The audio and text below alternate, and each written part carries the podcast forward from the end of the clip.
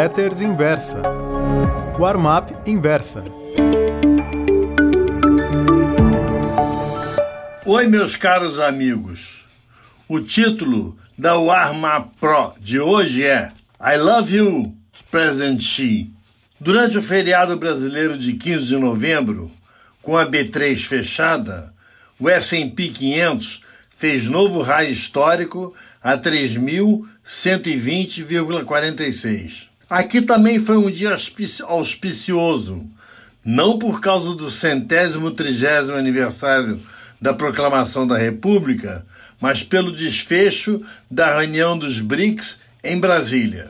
Durante o evento, o presidente Xi Jinping, além de propor um acordo comercial e tarifário com o Brasil, pôs 100 bilhões de dólares à nossa disposição, sendo 15% desse valor logo que o Brasil assine o tratado com Pequim. Alguns industriais brasileiros chiaram, disseram que não há como competir com os preços dos manufaturados chineses.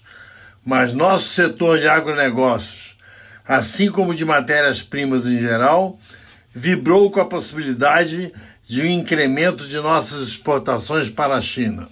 Vale lembrar que a Reaganomics, da época em que os republicanos não eram protecionistas, quando, após, logo após ser eleito, o presidente Ronald Reagan reduziu as tarifas de importação nos Estados Unidos, de modo que a indústria americana fosse obrigada a ser internacionalmente competitiva.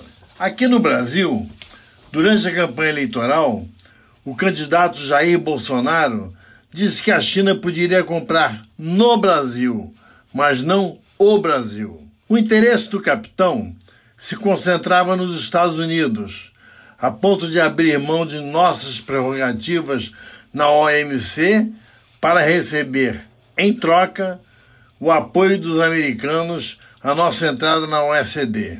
A rasteira típica de Donald Trump não se fez esperar. Preferiu indicar a Romênia e a Argentina, kirchnerista, kirchnerista, desculpe, em nosso lugar. Na Assembleia Geral da ONU, Bolsonaro, após um discurso totalmente a favor dos Estados Unidos, ainda mandou um I love you para Trump, que ignorou a bajulação. I think I know this guy from somewhere. É possível que Donald tenha comentado com um dos seus aspones. Semanas mais tarde, os americanos mantiveram o boicote à carne brasileira. Pois bem, parece que Bolsonaro está aprendendo a lição. A China é o maior investidor do mundo. Eles têm 3,12 trilhões de dólares aplicados em títulos do Tesouro Americano a taxas de juros reais negativas. Mas agora estão disseminando investimentos pelo mundo. Se os chineses construírem ferrovias, rodovias, portos, hidroelétricas e aeroportos em nosso território, não poderão pô-los nas costas e levá-los caso haja alguma divergência conosco. Muito obrigado.